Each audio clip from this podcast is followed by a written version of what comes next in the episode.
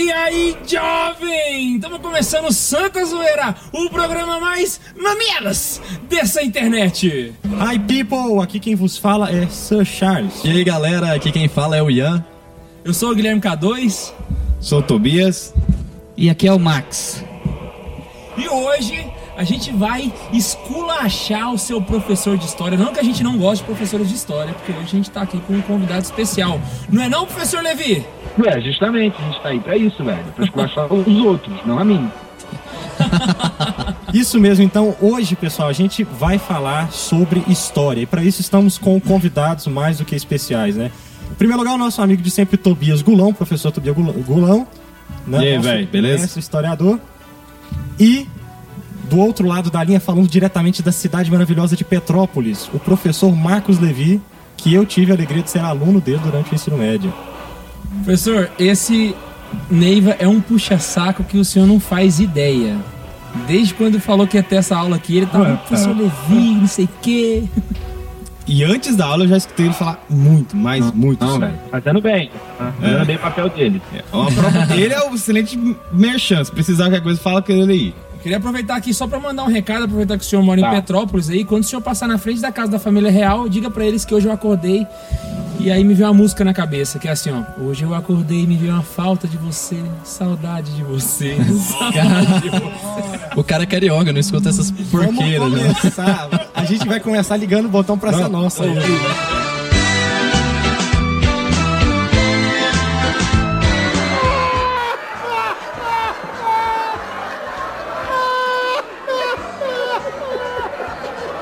Coisa ruim tem no mundo inteiro. Ah, vem cá, isso aqui é a gravação de um podcast ou é aula? Porque você está falando aula aqui, eu não trouxe caderno. Nossa, velho. Uma piada. Caraca. Você deveria ter trazido então, né? Então aí vocês que estão aí em casa, peguem os seus cadernos e vamos começar depois da vinheta.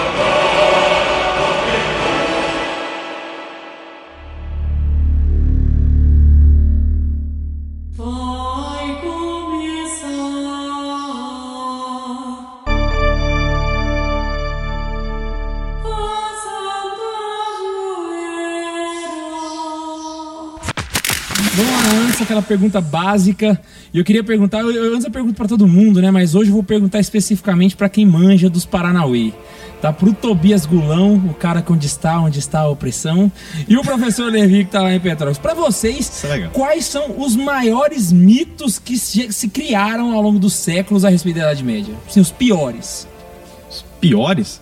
Pra mim é que é uma época de atraso e de obscuridade. Isso daí é a maior babaquice de todos os tempos ever. Que todo professor babaca repete. E o senhor, professor Levi, o que, que senhor acha É, no eu- meio disso tudo? é, a gente. eu- eu- é, não, inicialmente é isso mesmo, né? Esse preconceito tolo, né? Mas tem três frasezinhas que a gente sempre ouve, que elas, elas não têm pessoalidade, mas elas indicam bastante a noção do que as pessoas pensam ser a Idade Média. Sempre quando eles querem atribuir a algo como atrasado, eles usam essas expressões, né? Que é, não estamos mais na Idade Média, é um retorno à Idade Média, é uma mentalidade medieval. Medieval. Então essas três frasezinhas, elas são um pouco síntese desse período, né? É, ou pelo menos da ideia que as pessoas têm desse período. É óbvio que em cada uma delas você pode desdobrar e citar. Questão de que o servo tinha uma condição muito ruim, de que a mulher era oprimida, de que não se produziu conhecimento, de que o homem era avesso aos livros, de que a teologia era a única coisa que se aprendia, de que não haviam escolas, de que as universidades elas não têm um fundamento medieval. E aí você vai desdobrando isso em outros sem número de possibilidades e de ideias, né? Como que não havia progresso técnico, etc. Né? Então, a, enfim, o- o- a quantidade de besterol que é feito sobre, ou falado sobre o período medieval ela é gigantesca, né? Dá para desdobrar isso aí em mais outros tantas citações e exemplificações. Pois é, até o próprio termo, né, já faz criar esse adjetivo pejorativo aí. Tipo, colocar medieval, você tá colocando entre meio de duas eras de grande avanço. Aí você tem um fosso ali, que tem babaca que chega, é, que tem babaca que chega até a falar que a coisa é que se não tivesse Idade Média, os gregos teriam chegado na Lua. Como se não fosse uma dinâmica totalmente complexa pros caras falar umas merda dessas. E eu já ouvi. Não seja por isso. Eu já ouvi gente que defende civilização indígena dizer que na Idade Média não tinha cultura. Mas enfim. Esse tipo de coisa a gente vê. Eu vi uma vez, uma vez eu tava na internet, me mandaram aquelas discussões babacas de Facebook, quando eu entrava ainda no Facebook, saca? E aí eu ficava, tipo, Ah. agoniado nessas discussões. Uma vez o cara grilou comigo e mandou um gráfico. Que eu não sei baseado no que esse gráfico tinha, que era tipo assim, o gráfico do conhecimento da humanidade, sabe? Ele ia crescendo e aí de repente tinha um buraco, que era a Idade Média, e depois voltava, saca? Que era ali na época dos iluministas. Eu falei, putz grila, bicho, eu achei um gráfico que mede o conhecimento da humanidade. É uma coisa absurda. Pois é. Saca? Se pegar o do Brasil agora com a presidente que temos, então deve que a gente já tá no negativo, né? Não, cara, ele tá super avançado. Velho. Depois de mudar a classificação dos seres humanos de mulher para de homem pra mulher sapiens, agora quer estocar vento. Tocar o vento, mano. Isso não é um mito. Foi ótimo. E ela falou isso na frente do mundo, bom, né? Na ONU, né? Só pra pensar. Então, ô, professor Levi, dentro dessa perspectiva, né, de ver uma, uma Idade Média cheia de mitos, a ideia seria pensar a- aqui num primeiro momento pra gente sair, né, com essa conversa nossa, pensar no termo na Idade das Trevas. O que, né, que faz desenvolver, então, esse preconceito que posteriormente vai ser levantado por toda uma, uma classe acadêmica, né, uma classe de intelectuais de modo geral. O que, que leva a essa idade das trevas e como que isso se, se torna enraigado na cultura ocidental? Se eu quiser começar aí, fica à vontade. Tá, vou começar. Então, ah, o termo ele ele não é 100% falso, né? A gente Sim. pode atribuir a ele um certo grau de verdade. Se a gente pensar e dividir o período medieval através de dois pontos é, primordiais, a gente tem o século X é, localizando aí o meio, né? O início do período medieval, entre os séculos 5, 6 e 7, realmente a gente tem ali ah, um período que a gente pode associar a trevas, né? Mas que período é isso? Assim, as estradas ainda são as romanas, as construções ainda são basicamente de madeira, se utiliza muito pouco pedra, ah, você tem pouca, pouco contato e pouca mobilidade, eh, você ainda sofre com as invasões bárbaras. Esse período realmente é um período de trevas, mas isso é rapidamente vencido quando há uma sedimentação dos francos, né? A partir daí você começa a desenvolver, e é lógico, é um período conflituoso, é um período marcado pela violência, é um período que as pessoas perderam bastante do referencial. O único referencial vivo nesse período é, sem sombra de dúvida, a instituição a Igreja Católica. Ela que mantém é, esse pouco de pessoas distanciadas, unidas. A É, só- ideia só- de que só- só o período das trevas. Pode falar. Só interrupção aqui, era como se a Idade Média ainda não tivesse conseguido colocar em prática o seu avanço pro mundo. Seria uma época ainda que Mais a- ou menos- o Império Romano ainda tivesse ainda. É mais ou menos o período de transição, né? As, as forças, né, que estão construindo esse período, esse período histórico, elas estivessem ainda em processo de formação. Isso. Então você não tem nem. A gente, Pode falar, professor. a gente diz que aquilo que caracteriza a Idade Média ainda não havia se formado. Então, ou seja, é, são períodos no qual você ainda tem aquele desfalecimento do que era o fim do Império Romano, você ainda tem os bárbaros que ainda estão na, naquele. quase no nomadismo ainda, no processo de invasões, não é? Onde eles estão Justo. ju- no- nos seus ataques, estão formando seus reinos ainda, não tinha sedimentado nada. E o que acontecia? Nesse momento, a única força, né, como o professor falou, em, em pé ainda, era a Igreja Católica. Ela protegia, eram os bispos que protegiam dentro das igrejas as pessoas para não serem massacradas. Eram eles que iam para frente né, dos exércitos tentar parlamentar. E o que eles tiveram para poder combater isso foi justamente a catequese que eles poderiam usar. Ou seja, a pregação da palavra e a formação né, espiritual desses bárbaros. Que nem todos desconheciam o, o Cristo, vamos dizer assim. Muitos eram arianos, né? já tinham algum conhecimento sobre a figura de Cristo através do, do arianismo. Outros vinham diretamente de religiões pagãs ainda primitivas. Então teve todo um processo de adequação desse pessoal dentro do contexto de uma nova Europa que surgia pós-Império Romano. Eu tenho uma pergunta pra vocês dois. É, eu- baseado no que eu. eu- Claro, né? Eu não sou historiador, mas eu sou designer. Tem a ver, né? O cara gostar de Idade Média com isso. Mas é, baseado no que eu já tinha visto, né? Tipo, toda a gramática dos, do- dos, dos bárbaros foi a Igreja Católica que levou. Por isso que ela é muito parecida com a gramática latina, né? A, a função dos copistas, de pegar todas as obras antigas, né? Ao longo da história e levar ao longo da Idade Média, até mesmo a própria Bíblia Cara, o que, que teria acontecido? Mas seria é bem hipoteticamente, mas o que, que teria acontecido se por acaso a Igreja Católica não tivesse sido dominante na Idade Média? Sim, se os bárbaros tivessem dominado a parada. Vocês conseguem, tipo assim, fazer uma. É, é meio difícil, eu sei que é difícil, mas, tipo assim, vamos tirar a parte da Igreja Católica da Idade Média, o que, que, que sobraria disso, sabe? Professor, se quiser. Rachei os dois. Não, então, eu, eu, é- é porque acho que esse história vazio responde. si, é uma desgraça, né? Então, Mas dá pra pensar assim, um, um exercício de, de imaginação. É, é, a, a sua pergunta tem a resposta contida nela, né? Uma das expressões que se usa para se fazer referência ao período medieval é um termo também que deveria ser pejorativo, mas ele não é. É que ela foi uma espessa noite gótica, né? E, e a, e a ideia gótica, a palavra gótica, tem a- ela é associada aos bárbaros, né? Então o que acontece é o seguinte: é, a igreja ela salvou o Ocidente no período medieval, né? Ela que criou o Ocidente medieval. Talvez a gente teria muito mais proximidade com os árabes do que com a própria Europa, né? Porque se a gente fazer associação lá com Carlos Martel em 732 na Batalha de Poitiers lá, e barrou o avanço exatamente dos muçulmanos, dos islâmicos, né? E aí se deu um limite. Se deu um limite para quê? Quem que deu limite? O limite foi dado pelos bárbaros, que estão num processo de conversão, né? Então a gente já parte do princípio que se esses bárbaros não tivessem dado limite a esses muçulmanos, a gente pode entender que a invasão islâmica da Europa teria sido muito mais frutífera para eles, né? Então, por princípio aí a, e analogia, a gente entende que os bárbaros eles foram cruciais para a gente criar também essa ideia do Ocidente e a Igreja pacifica em tese os bárbaros, né?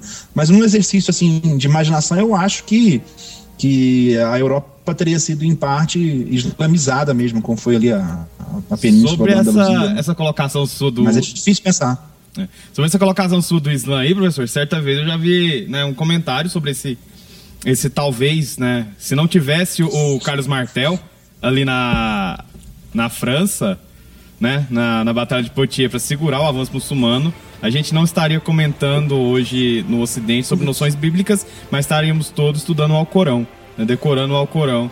E repetindo o, o Islã. Né? Teria sido a primeira invasão islâmica. O segundo momento disso teria sido Ah, a Batalha de Lepanto, né? Que a gente comemorou ontem a vitória, foi de Nossa Senhora do Rosário. E foi a segunda vez que a Europa teve É que barrar o avanço, o avanço muçulmano, né? Então essa, esse exercício de observação aí, né? Essa, esse se aí é bem, bem incisivo. No momento seria entregue à escuridão real mesmo, né? Na, no- na noite, seria realmente numa noite, sem nenhum tipo de estrela brilhando, aquela, aquela metáfora que o Hilário Franco Júnior usa, né? E teria mesmo partido depois dessa noite para a aurora do Islã. A, o crescente a dominar. Então quer dizer que era bem provável que o Lula seria um ayatolá e a gente estaria fazendo a Sharia no Brasil. Graças a Deus. Ele é, velho. Com a Dilma de burca no harém do Lula. Aspas Ainda bem que a igreja chegou no meio do caminho, cara. Só assim O pra. que dizia, né, que ele tinha pena de gente feia, né? Agora, pra complicar então esse, esse exercício de, de, de suposição do- da- dessa. Como seria uma Idade Média sem a igreja, é, certa vez o professor Tobias Goulon, que fez o seu trabalho de monografia né, sobre a, que- a questão dos muçulmanos, ele tinha comentado comigo que o, o Islã ele tem muito do, do cristianismo, né? Ele pegou muito, muito as características do cristianismo. Quando a gente fala que não tem a igreja, então a gente não tem então esse transmissor do conhecimento do cristianismo. Não tendo esse transmissor do conhecimento do cristianismo, o, a gente, então a gente não tem o conhecimento cristão. Não tendo também a igreja como guardadora do conhecimento helenístico, porque foi nos, nos mosteiros que foram guardadas todas essas obras gregas que hoje nós temos acesso. É, então a gente poderia dizer então que todo o conhecimento judaico-cristão e greco-romano ele não existiria. Não porque a nossa suposição ela fica na Idade Média do, do Ocidente. Então a gente tem um período, né, que é no Oriente medieval, que do mesmo período, né, no qual se tinha também igreja, se tinha reprodução desse conhecimento helenístico. É a própria Grécia, né, o Império Bizantino. Então teria sido diferente. E o contato que o Islã tem com o pensamento cristão, ele é lá do Oriente Médio. Então acho que não interferiria. No caso, a nossa posição foi que se a igreja não tivesse sobrevivido no Ocidente. Mano, tá muito nerd essa parada. Agora chegamos no nível hard de opressão mesmo. Agora, agora eu vejo que a gente começou a zoeira. Professor, o que o senhor tem a dizer aí sobre isso? Não, então, é, eu acho que é, é bem nessa linha mesmo, né? E, e isso, é, inclusive, pegando um caminho totalmente diferente, é. é é um soco no estômago do, do homem do renascimento, do homem do iluminismo, até mesmo um pouquinho no, no, no olho, né? Para subir um pouco, para não levar só no estômago, do homem do romantismo, né? Porque o, o conhecimento grego e um pouco romano, ele é preservado exatamente também na, na Europa Ocidental, né? Porque criou-se também um mito, e esse mito, aos poucos também, ele vem ruindo, de que quase que todos os textos dos filósofos gregos foram preservados somente pelos árabes. Mas há, algumas décadas, décadas já, a gente já encontra textos que são tão antigos quanto os dos árabes na Europa. Sim. A grande sacada é que às vezes esses textos ficam perdidos, cara. Há pouco tempo aí, ó, ó, não acharam lá a, a tradução mais antiga do Alcorão, ela não estava na universidade, em na Londres, Inglaterra. É. Mas óbvio que ela está escrita em árabe, etc. Mas assim, você encontra textos sim, né? E aí, se você levar em consideração, o Carlos acho que citou, a ideia de que os mosteiros preservaram isso, ah, velho, aí é goleada, aí é França, é, é Brasil, Alemanha, né, cara? Ou então TCU versus PT, né? Mas o senhor falando aí né, dos textos dos filósofos antigos que tinham, a Regine Pernod, ela fala isso, né? Que a biblioteca do Monte Saint-Michel, ela tinha já exemplares mais antigos que o do século XV, né? Do, do tal do período dos sábios bizantinos vindo para a Europa. Ela tinha esses exemplares. Tinha até o Timeu de Platão, obras de Aristóteles, enfim. Né? Oi? É, França mesmo. É, na- é sobre a França mesmo que eu tô falando, é lá que houve a maior Isso. preservação desses textos. O pessoal esquece que a dinâmica da cultura, né, até na, na Idade Média, que esse povo tanto fala mal, a dinâmica da cultura ela não é isolada, né? O próprio Carlos Magno, ele tinha contato com o califado muçulmano, né? Eles trocavam presentes. Havia comércio na costa da França, comércio na Itália, tudo, que era ligado com esse pessoal lá. O pessoal esquece que a dinâmica da cultura, a dinâmica É. da- das, das coisas aí, ela não é isolada, o pessoal não cresce. Peraí, peraí, peraí, peraí, como assim? Peraí, o, o Carlos Magno trocava presente com, com, o, com o pessoal muçulmano, os sheiks lá e tal? É, eles tiveram um período de, tipo, embaixada, né? Eles começaram a se comunicar e tal. Inclusive, um dos sheiks mandou um elefante branco pra Carlos Magno. É isso que eu ia perguntar, cara. Tipo, tipo, É, isso. o que, que eles dão de presente um pro outro, assim? Cara, eles mandam presentinho, essas coisas assim, mandam algumas coisinhas da cá, de cá, outras vêm de lá pra cá. Então, coisa comum. Tipo umas camisas, tipo assim, fui no Oriente Médio, lembrei de vocês. É.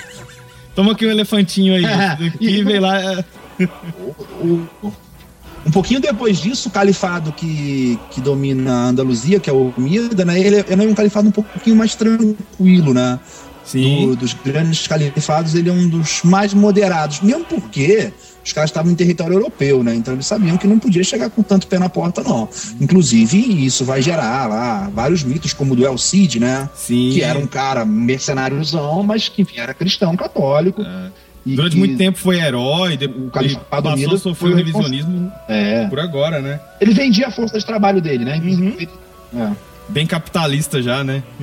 Inclusive um dos primeiros teóricos, né, Já, do, do livre mercado sai de lá da Espanha. Mas enfim, voltando então a essa questão do- dos muçulmanos lá na na Andaluzia, é interessante ver você mesmo comentando o califado lá, né? O califado Omida que se instaura lá, ele construiu uma das maiores bibliotecas que tinha, né, na, na região europeia, uma das. E mesmo esse califado teve um califa que mandou queimar essa biblioteca. Com a justificativa de quê? Falaram pra ele, mas senhor, não vamos queimar isso tudo, tem muita coisa aí que é importante. Ele perguntava, tá no Alcorão? Então, tem muita coisa que tá no Alcorão, então queima porque é supérfluo. Não, mas tem muita coisa que não, tá no, não está no Alcorão, então queima porque é desnecessário. É, só, aproveitando que a gente tá falando de muçulmano aqui, cara, tem um tema que é muito, muito usado contra nós católicos quando a gente tá num, num, num debate, ou então quando a gente fala que é, que é católico, né? Que é aquele tema de sempre, cara, as cruzadas. Ah, Guerra Santa, cruzada. A gente tem que desmistificar muita coisa sobre isso daí. E disso, cara, eu acho que. Qual, qual que é a, a parte da, da cruzada que o pessoal mais arregaça, sabe? Tipo assim, mais pisa na história e joga fora. Pode começar aí, professor. É, é, é outro, né? Ah, acho que a, a primeira questão é contra os judeus, né? De que as cruzadas tinham como objetivo massacrar os judeus. Você tem outro fator que as cruzadas tinham como, inter- como interesse enriquecer ah, os europeus. Depois você tem é, reativar o comércio através do mar Mediterrâneo. Aí você tem que eles eram soldados sanguinolentos. Depois tem a ideia do imperialismo. Aí, enfim, de cabeça assim, eu não lembro algumas dessas, né? Quando na verdade todos esses questionamentos eles são babacas no fundo, né? Porque a pessoa não levou a sério e não estudou. Porque cada um deles, ou a maior parte deles, eles são consequências das cruzadas e não objetivo. Eu desafio qualquer historiador do mundo e da Bahia, que é importante a gente salientar, a me mostrar um documento medieval que é, tenha como objetivo qualquer uma dessas coisas que eu citei ou que eles citam para acusar a igreja. Eu desafio qualquer historiador, qualquer historiador a me mostrar um documento dos séculos 11, 12, 13, demonstrando que isso era o objetivo das cruzadas, mesmo que seja implicitamente. Se ele me mostrar, aí a gente pode começar a falar um pouco mais sério. Peraí, a- você contou- o senhor contou uma piada de, de historiador que só o Tobias riu aqui. Como assim ir pra Bahia? Não, isso não é, não é piada, não, é só zoeira com a Bahia só. Já, são- já são os muçulmanos, os gaúchos e agora os baianos também entraram na lista. Ampliando aí um pouco, né? o- Eu sempre adiciono a Bahia. Eu achando que era Paraíba. Ah, não, velho. Porque a Bahia é mais engraçada.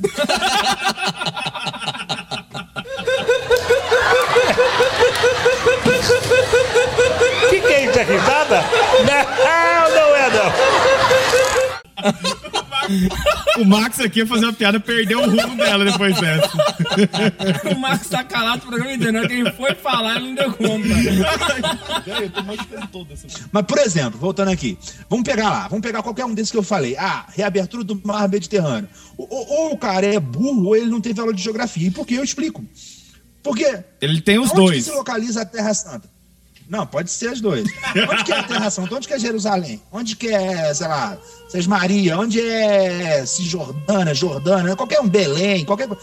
Velho, você tem duas opções para chegar por lá. Uma por terra e uma por mar. Por mar só pode ser pelo Mediterrâneo. Aí os caras, para chegarem lá através do mar Mediterrâneo, eles tinham que conquistar o mar Mediterrâneo. O mar Mediterrâneo estava povoado de piratas, inclusive muitos italianos dificultaram um pouquinho. Então os caras assim, pô, pra gente chegar lá, a gente tem que conquistar o mar Mediterrâneo. Vamos lá, vamos fazer guerrinha no mar Mediterrâneo. Ei, venceu o mar Mediterrâneo. Agora a gente já chegou aqui na Terra Prometida. Aí, principalmente italianos, começaram a fazer comércio através do mar Mediterrâneo. Mas enfim, foi uma consequência e não um objetivo. Aí o cara fala assim, não, vamos pegar um segundo exemplo porque as nações ocidentais elas impuseram o imperialismo sobre nações atrasadas. Quem é tá atrasado, cara pálida? Se alguém era atrasado era a Europa, não era o Oriente. O Oriente ele vislumbrava a tecnologia, etc. A Europa ainda estava com um pouco de dificuldade de organizar isso tudo. E aí imperialismo pressupõe presença quantitativa. O que havia no Oriente era presença qualitativa. Quem eram as pessoas cristãs ocidentais que permaneciam no Oriente? Ordens militares, capitães, comandantes, alguns príncipes, sacerdotes. Não, não teve é, não teve migração de pessoas. A- Menos de 5% da população do Oriente era formado por cristãos ocidentais. A maior parte era de islâmicos, e em segundo você tem os cristãos orientais. Então, como é que você impõe imperialismo através disso? Ah, é, ah, a cruzada contra os judeus, por exemplo.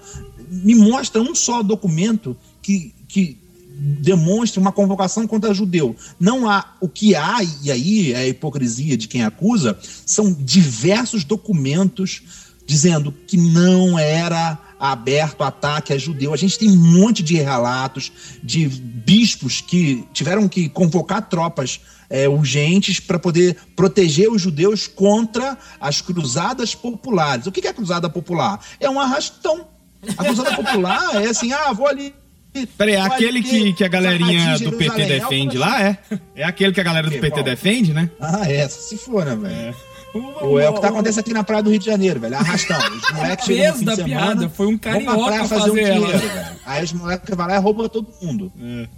É o que nego fazia lá na época da Idade Média também das cruzadas. Os, os caras, às vezes, movidos por, de- por- por um sentimento bom. Só que, enfim, eles não eram oficiais, eles eram repreendidos. Você tem pouquíssimos cavaleiros, cavaleiros mesmo, da nobreza, nessas cruzadas populares, e mesmo assim, as autoridades eclesiásticas, quando descobriam que, a- o- que, os- que as cruzadas populares, na verdade, a gente só tem uma grande cruzada popular, estavam atacando judeus, ah, eles convocavam rapidamente tropas para lutar contra esses, esses próprios cristãos para proteger os judeus, porque era, era proibido. É claro que ah, o povão, o povão é uma desgraça, velho. O povão olha o que o povo fez aí, botou esse governo maravilhoso pra gente aí. Isso desde sempre. O povão é um problema. O que, que o povão fazia? O povão atribuía sempre a crucificação de Jesus aos judeus. Os judeus eram os únicos que podiam fazer aquele comércio em que o lucro era exacerbado. Então, óbvio que o povo achava que os judeus eram uns desgraçadão, né? Mas assim, a igreja não achava isso, a igreja os protegia, inclusive, condenando esses ataques que haviam. Então, professor, a dinâmica aí do que moveu as cruzadas, ela normalmente sofre do grande problema, né? Do que vem aí depois do Renascimento, junto com o Iluminismo e culmina já no século XIX, é a questão do materialismo, né? O pessoal ele não tem uma percepção da dinâmica da história além do material. Então você não pensa a cruzada, uma cruzada ou qualquer outro movimento medieval que seja, sem levar em consideração o aspecto espiritual alguma coisa aí que não leva a nenhum lucro material que é utilizada como força motriz desse pessoal. É que a galera não entende, não pensa nisso. Acha que a coisa é só sair lucrando, é só criar imperialismo e tudo. Então, sem pensar a dinâmica medieval nisso, não, ah, não dá pra pensar as cruzadas. E outro fator que a galera também esquece. A cruzada foi convocada depois de um pedido do imperador de Constantinopla. Porque ele tava tomando tanta pancada dos turcos e não aguentou. Aí ele teve que correr atrás, pedir o Papa, ô, pelo amor de Deus, manda uns caras aí pra dar uma força pra nós, que os, os turcos estão dando tempo, não. Eu fico imaginando o imperador chegando desesperado. Papa, papa, socorro, socorro, socorro. E a gente tem que lembrar que o contexto da convocação da cruzada é bem posterior ao cisma. Então já havia aí uma possibilidade. ó, se os caras estão chamando, a gente vai conseguir reaproximar as igrejas de novo. Né? A gente vai ter essa coisa. E havia, É, é. inclusive, e havia, inclusive, promessas disso né, no meio da convocação. Claro, o, o- o fator espiritual ele é o preponderante, né? A- ele, é o, ele é o mais importante, sem sombra de dúvida. Nenhum homem, e aí é um outro detalhe importante, quando ah, se atribui aos comandantes das cruzadas o ávido interesse pelas terras e riquezas dos muçulmanos, se come- comete-se um equívoco muito grande. Haviam sim homens interessados em terras e riquezas dos muçulmanos, fato concreto. No entanto, eles não precisavam se interessar porque os próprios orientais presenteavam os ocidentais com terras e riquezas. Mas vamos lá. Os primeiros a convocarem e aceitarem o, o convite das cruzadas são os primogênitos. Ora, são aqueles que teriam por direito as heranças na Europa. Então esses, eles têm que arcar ainda com suas despesas. A gente lembra que não há exércitos nacionais. Cada cavaleiro, cada nobre, cada duque, cada príncipe, ele arca com as despesas de seu exército pessoal. Então esses caras estavam pagando para lutar. É, o que movia eles era um sentimento puro e verdadeiro de levar a fé. A gente tem alguns princípios básicos para entender e você citou muito bem. O Aleixo Comeno ele envia um pedido de ajuda ao Papa Urbano II. O Papa aceita esse pedido e envia os soldados. É claro que o Aleixo Comeno não esperava tantas pessoas. Talvez ele esperasse 300 cavaleiros bem treinados, mas chegam mais de 50 mil soldados em geral. Claro que isso choca ele inicialmente, ele não sabe como lidar com isso. Ficou meio com medo, né? Aquela tropa toda estacionada básico. na frente de Constantinopla lá, os caras chegam até meio que tremer na base, né? Não, é, a- graças a Deus que eles não chegavam tudo de uma vez. Então ele conseguia lidar com cada grupo que chegava de uma. de cada grupo que ia chegando. Então o primeiro fator importante aí é a expansão islâmica. Quando que ela se dá? É isso que a galera tem que inverter a lógica. É isso que a gente tem que pensar diferente, fora, fora da caixinha. Se alguém atacou alguém primeiro, definitivamente não foram os cristãos. Quando que aconteceu a Batalha de Poitiers? 732, a gente não falou. Já falou, não falou? Já falou da Batalha de Poitiers, Isso só é não estabeleceu oitavo. data. Oi? A gente só não estabeleceu data, mas já comentou sobre ela. Não, então. Isso é século VIII. Ora, então, século VIII, os cristãos estavam lá na Europa, né? Plantando a sua hortinha, é, feliz. arando a terrinha, indo na missa, rezando em latim, tudo maravilhoso. De repente, tem uma horda de muçulmanos batendo na porta da França. Enfim, venceu-se lá e estabeleceu-se um limite. Então, a gente tem um, um historiador francês, o Crusade, que ele diz o seguinte, que a cruzada, ela se opõe e se iguala verdadeiramente ao jihad. Porque se alguém atacou alguém primeiro, sem sombra de dúvida, foram os muçulmanos que tentaram invadir a Europa. Então a gente pode entender que as cruzadas são uma guerra de reconquista, inclusive muito tardia. Muito tardia. Nesse sentido, o que os cristãos estão fazendo é tentando dominar mais uma vez uma terra que já foi cristã. Se a gente pensar em, em princípios eh, militares, ah, ah, não se discute esse valor. Os cristãos estão no direito pleno deles. Na verdade, é- é- é- essa delicadeza toda para estudar as cruzadas, ela é algo, primeiro, para denegrir mais uma vez a imagem, e segundo, é, é do século XXI. Você acha que o muçulmano ia fazer uma hashtag lá no século XIII, nós somos todos muçulmanos contra os cristãos? Nada, o cara sabia que estava ali para lutar, né, velho? Pô, os cristãos estão chegando aí com espada. Ué, vamos lá, vamos pegar de frente, cara. Os caras são bons, mas a gente também somos. E era guerra pra lá, guerra pra cá. Não tinha essa sensibilidade, não. E eles se respeitavam muito mais. A gente tem aí a relação do Saladino com o Ricardo Coração de Leão. A gente tem lá o Balduino IV, que é o, o rei do filme A Cruzada, né? Que, é o, rei- que é chamado de o Rei, Rei leproso. Leproso. O menino, a galera, a, a história esconde. A história esconde, não. A- a- o século XXI esconde isso. Ele, mas com 15 anos. Já com os 15 primeiros anos ele sinais chutou da a bunda do Saladino e mandou ele vence- esperar ele ficar velho e mais doente, porque senão ele não ia aguentar o tranco. Exatamente. Ele vence o Saladino com 15 anos de idade. Ele põe o Saladino pra correr.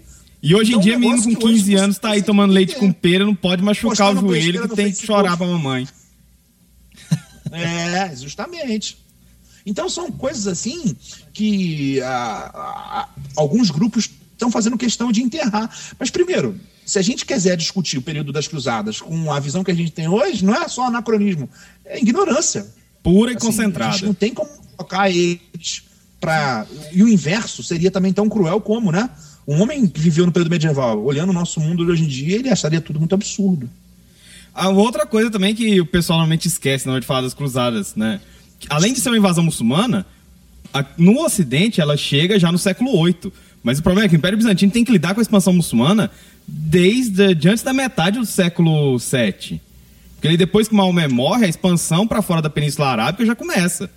Todos os quatro primeiros, cali- os É, quatro ela- primeiros califas, eles sul, né? triplicam o, o espaço muçulmano, né? Então é uma- um fator Sim. que o pessoal não esquece. O Império Bizantino tá lá tendo que sustentar, segurar aquilo de uma forma absurda. E numa hora isso vai acabar. né? Enquanto os povos islamizados são, vão crescendo, o Império acaba se retraindo. Ah, é. é- Só, só ver se eu estou entendendo aqui direito, né? Como. Praticamente a igreja ela estendeu a resistência que ela tinha feito aos bárbaros aos muçulmanos depois de muito tempo, né? Só para dar aquela cutucada na ferida a respeito daquilo que o professor Levi falou, né? É tipo uma reconquista, mais ou menos salvas as proporções do que a Margaret Thatcher fez na Ilha das Malvinas, né? Ela com as- com os argentinos. Só para dar. Mas, cara, me explica direitinho o que que qual é o papel principal dos templários nessa parte, saca? Porque tem muita coisa que o pessoal fala a respeito deles e muita coisa que eles não são, na verdade, né? Inclusive falam que ele até guarda o Santo Graal, aquela galera tipo os Dan Brown? É, esses caras aí tipo, ah, os Illuminati, ah, os templários, ah, os maçons, não, os maçons não deixa pra lá. O, o mais importante, né? Eles não são maçons. E como a gente já viu em algumas revistas do Batman, É, o Santo não Graal são, tá com é. o Superman. Mas olha só, esse negócio do, do papel dos templários é engraçado. Eu, tenho- eu tive um professor na faculdade, extremamente sério tudo, ele não tinha essa, essas babaquices com relação à Idade Média e tal. Um bom estudioso. E toda... Coisa rara nas universidades hoje em dia, né? raro, o cara era bruto, mano. E ele fala que o Dan Brown acabou com a vida acadêmica dele. Porque o objeto de estudo dele era, era os Templários. Ele estudava a, a Ordem dos Templários em Portugal. Aí quando veio o Dan Brown com toda essa teoria da conspiração templarista aí, acabou. Ele disse que acabou a carreira acadêmica dele. então a questão é a seguinte: pra, primeiro, primeiro ponto, os Templários eram um- uma ordem militar né, monástica, ou seja, algo que é compreensível apenas no pensamento medieval. E a função básica deles era proteger peregrinos na estrada, no caminho até chegar a Jerusalém. O básico, eles surgiram dessa, dessa vontade. Né? Eram pessoas que viam, como o professor já falou, os saques e tudo que acontecia com os- o pessoal que ia para Jerusalém, para a Terra Santa, e eles se propuseram a, fi- a ficar de olho nisso, ou seja, proteger os peregrinos, tanto de muçulmanos quanto de próprios cristãos ocidentais ou orientais, etc., que pudessem fazer qualquer tipo de armadilha contra eles. Você completar, professor? Não, então, é exa- exatamente isso. Né? O Michel Hague, ele tem, ele foi o, um dos primeiros, na verdade, um dos primeiros livros a ser traduzidos para a língua portuguesa sobre os pergaminhos de Chinon, né? Os pergaminhos de Chinon, eles ficaram desaparecidos nos arquivos do Vaticano porque alguns séculos atrás, quando foram datar alguns documentos, eles dataram ele como sendo do século XVIII, na verdade, né? Então, enfim, estava perdido. Mas descobriu-se algumas décadas atrás o que eram os pergaminhos de Chinon e dataram ele corretamente. Né? O que é Chinon? Chinon é a cidade na França onde os templários são julgados. Né? E o Michel Hague, ele destrói muito desses mitos. Né? O primeiro deles, sobre a maçonaria... Ah, inclusive, só uma um, adendo é aqui, professor. Só. Pra quem estiver achando que ele tá falando bobeira, vocês procuram isso aí na internet, vocês acham tradução do, do pergaminho, tudo certinho pra vocês verem, e não achar que tá rolando babaquice, porque aqui a coisa é séria. E eu tô imaginando aqui que agora a galera deve estar ouvindo a gente, deve estar com a segunda tela no Google agora. tá? Tipo assim, cara, o que, que esses caras estão falando? Não tô entendendo. nada. Eles estão fazendo isso depois de voltar verdade, o play do podcast umas três vezes, né? Na verdade, eles estão fazendo o que, que a gente queria estar fazendo aqui no estúdio, não tem como. Vai O continuar aí, Vaticano, professor. inclusive, ele vendeu o, ele vendeu o facsímile do, dos pergaminhos de Chinon. né? Eu não lembro quanto custava, mas eram alguns milhares de dólares. Se você quisesse comprar, de repente, o seu instituto, a sua universidade, o seu museu, uma cópia idêntica dos arquivos, inclusive no mesmo material do original, eh, você podia comprar para pesquisar. Mas, enfim, o Chinon é a cidade onde eles são julgados. O Michel Hack ele usa um termo que é devastador para acabar com essa bobeirinha de que os, que a- os templários fundaram a maçonaria. Ele diz que a história dos templários ela foi cooptada. Aí quando eu li isso, cara, já tem alguns anos, deve ter uns seis, sete anos ou um pouco mais, eu fui no Google, falei, o que é cooptar, cara? Porque essa palavra deve ser importante nesse contexto aqui. E eu fui lá, que cooptar, de alguma forma, ela significa tomar do outro sem que o outro possa fazer absolutamente nada. Os templários foram extintos no século XIV, 1311, 1313, mas sexta-feira 13, né? Inclusive, o, o dia é maldito, a sexta-feira 13 é maldita porque é quando eles são queimados, né? Peraí, peraí, a maçonaria, sério? enquanto esse- Peraí, você explodiu minha É, cabeça você- agora. Como é que é? o mito da sexta-feira 13 surge porque os templários são queimados numa sexta-feira 13 ainda. E aí tem lá a ideia Ô, Pirei, eu não sabia disso, cara. Santa Zoeira é muito culto, né, velho? Mas, professor, o senhor falando, né? o... Pode continuar. Aham. Aí, a, a- a maçonaria, é- é- você tem lá as ordens dos pedreiros medievais, que, que também tem uma origem lá, né? Que vamos esquecer que as corporações de ofícios, né? Uma das, uma das corporações de ofício eram as de pedreiros, né? Então, assim, antes de qualquer coisa, há os cristãos lá envolvidos nisso. A maçonaria como tal, ela se organiza dessa forma que a gente conhece a partir do século XVI. Século XVI não tem mais templário. Eles não são Highlanders, cara. Eles já morreram. Mesmo em Portugal, que a ordem é transformada, você não tem mais um templário para levantar o dedo e falar: ah, peraí, não estou fundando nenhuma maçonaria, não. Eu É. morri cristão, eu morri católico, eu, eu fui é, para fogueira porque eu não abdiquei a minha fé também. Então, esse princípio é bobo. É. Só um adendo não aqui. maçonaria nenhuma, os caras morreram E em o- graça. é, os templários que eles não foram. É, os templários não foram mortos, né? Eles foram. Eles foram. Ou to- levar sua vida normalmente, mas alguma parte deles entraram em outras ordens religiosas. Como, por exemplo, no caso da Ordem de Cristo, que é portuguesa. Justamente aquela que tinha as cruzes vermelhas nas caravelas que chegaram na América. Né? Ah, então a galerinha. só- to- Muita gente. No foi- caso, eles não entram. Foi uma Portugal é ordem que. transformado. Senhor? Pode Ah, falar. no caso de Portugal, eles não entram. O, o rei, o rei português transforma a ordem. Isso. Ele só muda, os- ele só muda a nomenclatura. Então esse pessoal aí já, já é outra coisa, né? A dinâmica muda. O, e os- esse lobby que teve aí, né, pra, pra falar da- dos templários com, envolvendo maçonaria, é uma coisa, se eu não tô errado, é do século XVIII. Quando eles estão tentando exportar a maçonaria da Inglaterra pra França. Aí a galera tinha que comprar uma ideia mais obscura, uma coisa, tivesse alguma substância, alguma raiz aí, a galera empolga nessa onda e pra levantar isso daí faz a, a maçonaria templária. Você tá, tá dizendo então que eles forçam uma história, criam uma história, um passado pra eles que eles não têm, mais ou Eles menos como os mormons fazem com a tribo de índios brancos fantásticos que existiam aqui na América? É, tipo o George Orwell ensina lá em 1984. Controla o passado, controla o futuro. Você vê que isso é um negócio muito comum. Você tem diversas marcas de roupa que criam, eles têm um termo técnico, talvez eles lembrem, eu não lembro, criar uma história maravilhosa para a origem, né? Para ficar um negócio de marketing. Os, os maçons precisavam de uma história maravilhosa, de uma origem maravilhosa. Nada mais legal do que atribuir a sua origem à Ordem dos Templários. Os caras não têm mais advogados, né? Na verdade tem, é a história, mas- é difícil, né? É, você cria climão, né? Fica climão quando você fala um negócio desse com maçom, né?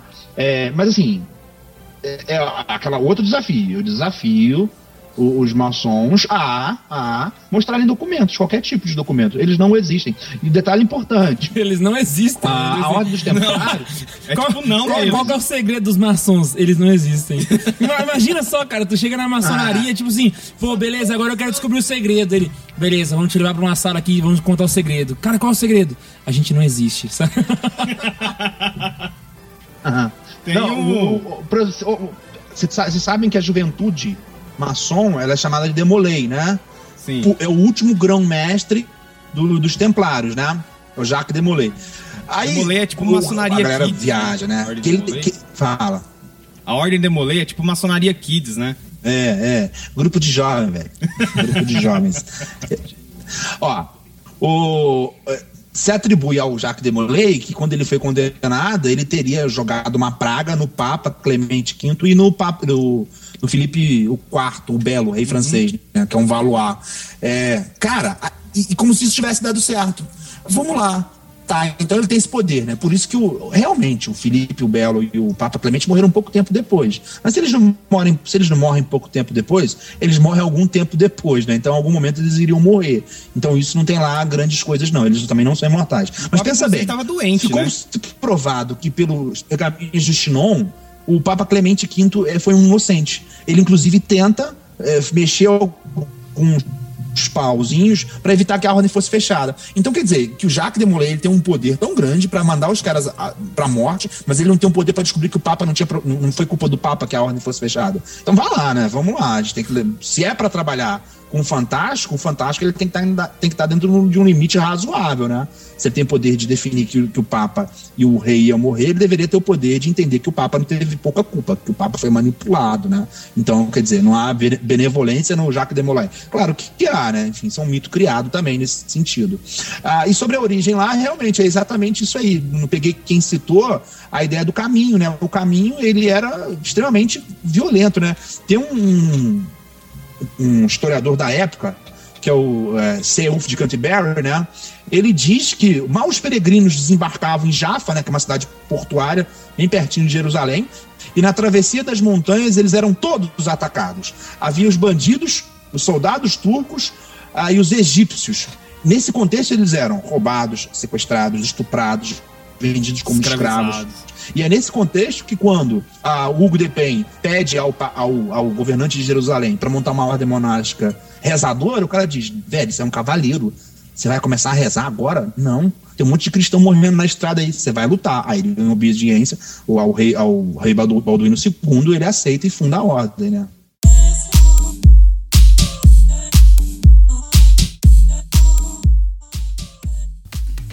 Ah, vamos parar aqui agora um pouquinho de falar de guerra, de Idade Média, vamos voltar pro século XXI.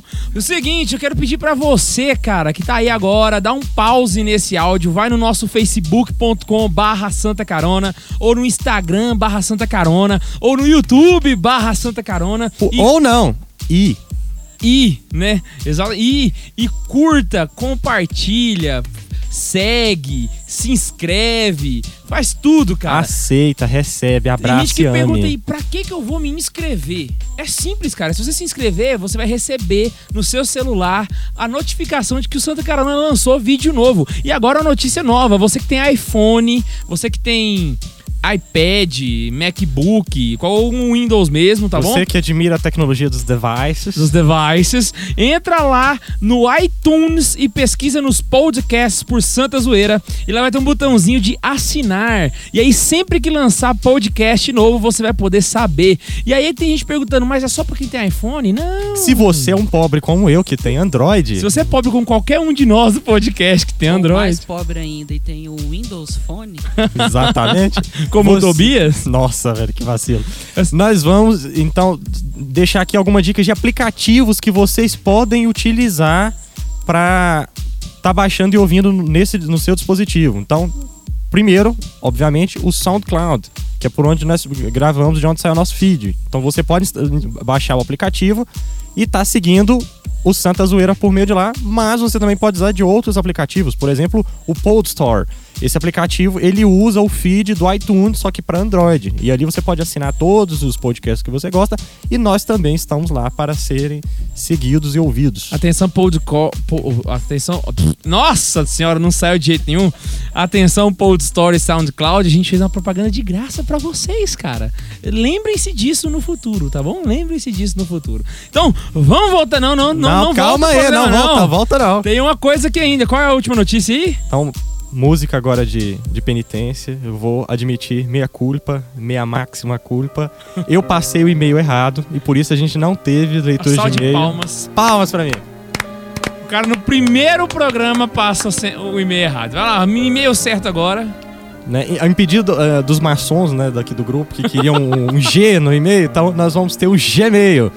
Então, por favor, ouvindo o programa, seja esse ou né, o 0 ou 1 que já passaram, né, o Cristãos Três Cocos e o Santos Deal with It, é, ouvindo eles e querendo comentar, con- contar alguma história, dar seu testemunho, reclamar, falar que tá uma bosta, qualquer coisa, mande um e-mail para santazoeira.sc@gmail.com.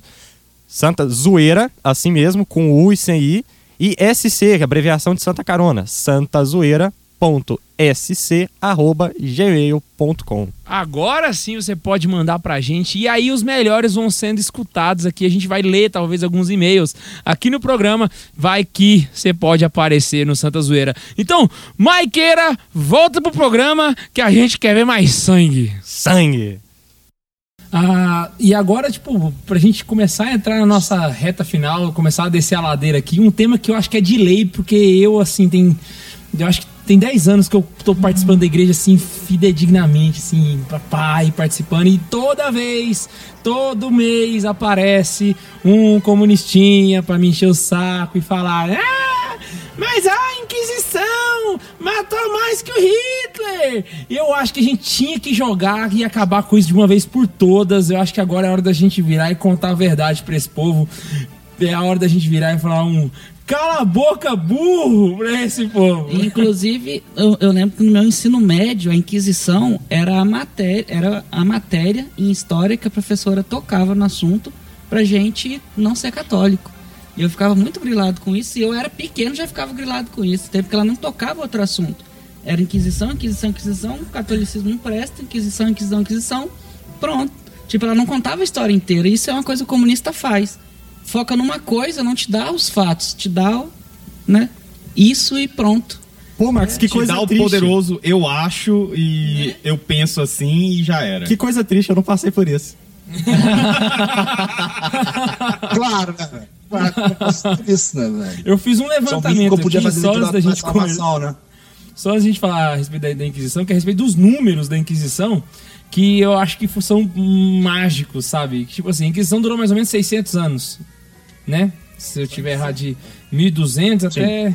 São duas inquisições, mas são. É, é porque a gente separa realmente Inquisição medieval e Inquisição moderna. Uhum, é- São instituições quase diferentes, mas Teve, um, teve um, um simpósio que o Vaticano fez em 98 sobre Inquisição, foi chamado pelo João Paulo II, e participou vários historiadores, foi em 1998, se- foi, 1998, e eles levantaram alguns números, saca? E eu fiz questão de cruzar esses números, depois eu quero que vocês vão explicando, assim, baseado na história e tal, porque eu só sei os números, e os números não dizem nada às vezes, saca? Mas, é, pela, pela média, morreu, em morreu cerca de 1,25 pessoas por mês por causa da Inquisição.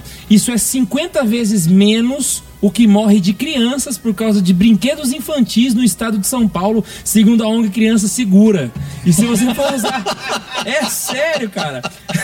E se você for utilizar, por exemplo, essa média como parâmetro, a Inquisição ia ter que durar 600 mil anos para conseguir matar o mesmo tanto de gente que o Hitler, 2 milhões e meio de anos para matar o mesmo tanto que Stalin e 8 milhões de anos para matar o mesmo que Mao Zedong. Ou só pra. Ah, Guilherme, isso aí é só os totalitários. Não, vamos chegar um cara aqui mais perto, que tá aí vivo até hoje, né? Seria equivalente a 9.700 anos pra Inquisição alcançar o Fidel Castro em Cuba. Olha só que maravilha, que beleza. Agora, é o seguinte, vamos pegar um outro dado aí. A Revolução Francesa, né? Que muita gente aclama a Revolução e Isso, tal. isso. Vamos falar mal dos franceses, por favor. A Revolução Francesa tem um histórico de morte que não se compara com a Inquisição Espanhola. Nobody expects the Spanish Inquisition. Eu tenho números, eu tenho números. Seriam necessários 3.400 anos de Inquisição para a igreja matar o equivalente que a Revolução Francesa matou de padre. Não, e a Revolução Francesa durou o quê? Uns dois anos. Né? Depois disso, ela é chutada. Mas a Inquisição Espanhola durou o quê? Quase um- uns 200 anos. né? E não, e não, é, não matou isso tudo. Então, é, entra, entra tudo isso aí um processo de propaganda que é levantado, principalmente pós-reforma, né? e que é intensificado com o iluminismo. Por quê? Porque uma das armas de, de combate que o, ao catolicismo que os países da reforma possuíam era justamente a propaganda. Então, eles criam aquela coisa de propagandear, de elevar as coisas, e começam a construir uma série de escritos, né? Os caras já, já tinham, já, já estamos na época das gráficas e tudo, e os caras escrevem muito. Vão escrevendo e criando propaganda, e nisso surge todo o mito da Inquisição. E engraçado que muita gente não consegue pegar, por exemplo, algumas injustiças que acontecem, como por exemplo até o próprio caso de Joana d'Arc, saca? Porque as pessoas acreditam que só existiu a Inquisição Católica. E aí elas acabam ignorando a Inquisição Protestante, a Inquisição Civil, né? Que foram outras inquisições que matou gente assim a dar com o rodo. Tipo, o termo Inquisição aí nesse caso é meio chato, mas a gente tem que compreender a questão do, do, do pensamento que eles tinham. Então, os estados, os estados modernos, eles já nascem sob égides re- religiosas, né? Então, você tem o Estado português católico, o Estado francês católico, a França católica, tem um problema ali de, guerra, de guerras religiosas, a Itália católica e tal. Mas o que acontece? Alemanha, Inglaterra, entre outros lugares ali mais ao norte da Europa, eles se tornam protestantes. Daí o que acontece? Da mesma forma que havia um pensamento de manter um tecido social unido nesses países católicos, e por conta disso havia as inquisições, as investigações e as penas, nos países protestantes havia o mesmo tipo de, de investigação.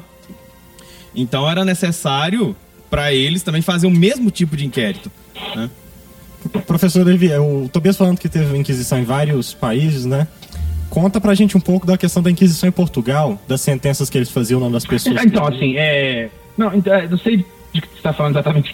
Sacanagem, olha só. É, a primeira ideia é de que faz parte ah, da rotina medieval a ideia dos julgamentos, né? Isso é algo que, para eles, enfim, está no cotidiano.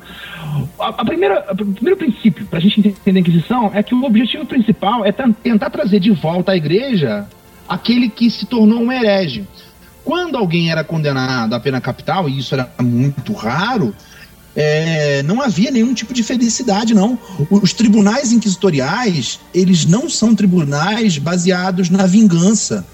E, é, ou então no, no tipo de pena que cause ao outro algum tipo de malefício. Pelo contrário, né?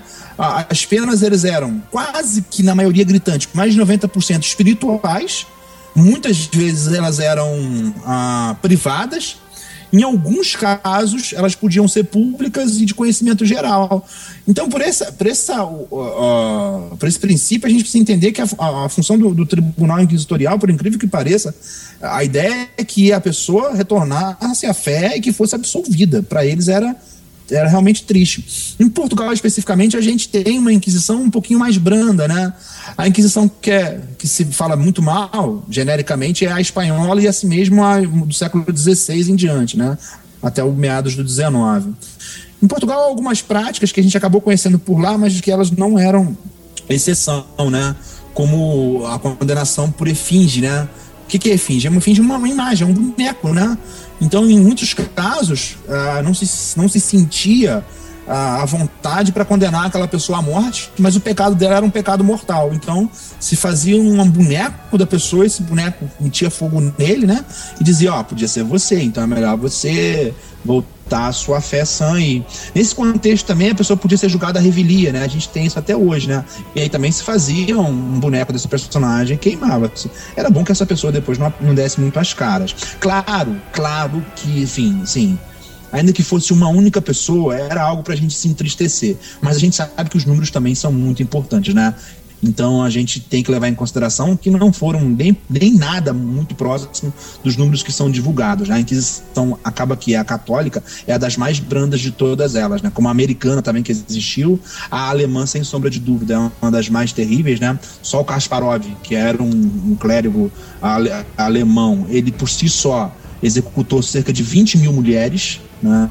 enquanto o inquisitor mais famoso, que é o Bernard Guy, ele talvez tenha dado menos de 40 penas capitais, né? E Bernard Guy virou até personagem no filme lá, O Nome da Rosa, ele é o cara que cai lá da, de dentro do, da carroça lá, né? É, Carrascão, ele passa para, mas enfim, ele não era esse Carrascão. Em Portugal, a gente tem a Inquisição bem formada, bem sedimentada, mas também a que fica mais famosa é, é a moderna, né? O- inclusive tem aí uma coleção do Alexandre Herculano, né? Que é um, um poeta também que se estuda muito em literatura, né? É, portuguesa, inclusive aqui no Brasil a gente estuda bastante ele. Ele escreveu lá um- uma obra ah, em três tomos que ele fala basicamente da Inquisição portuguesa, é uma obra de grande valor. Quando a Inquisição foi aplicada no Brasil, a gente chama ela de visitação, né? O Brasil ele não tinha é, tribunal permanente, né? Acontecia de tempos em tempos. E, enfim. Mas a Inquisição Portuguesa, basicamente, ela se forma assim, né? Você tem bastante relatos de, de pessoas que passaram pelas prisões portuguesas e tal. E, e isso é muito dolorido de qualquer forma. Por mais que a Inquisição Portuguesa não tenha sido a pior, por mais que o objetivo dela não fosse é, a morte, assim, o cara passa por um ambiente muito ruim, né? Mas lá eles eram tratados, inclusive, com um pouco de mais cuidado.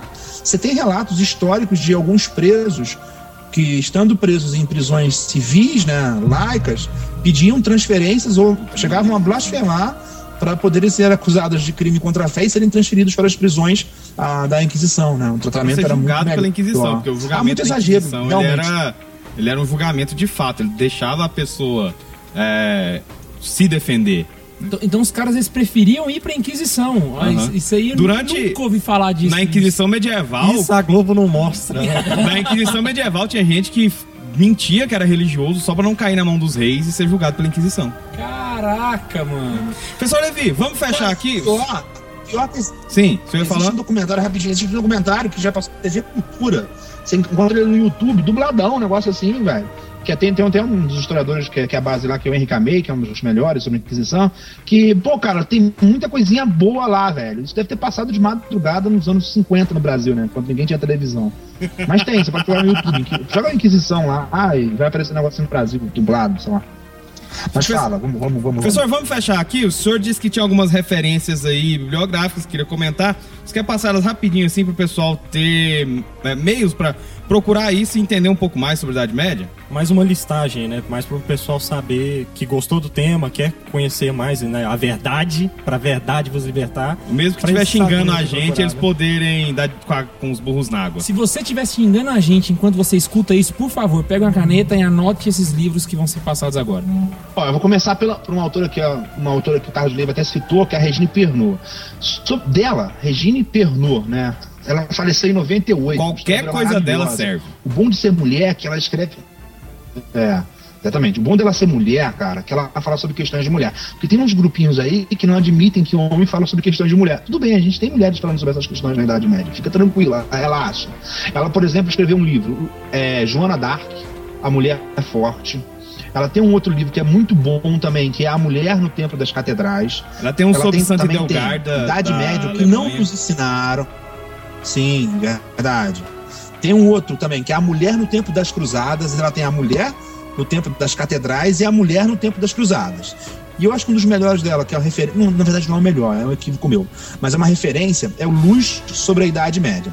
Ainda, ela tem um sobre os Templários. É um livro curtinho, tem umas 80 páginas, que também é muito bom. Você pode ir nos clássicos, no Jubi e no Legoff.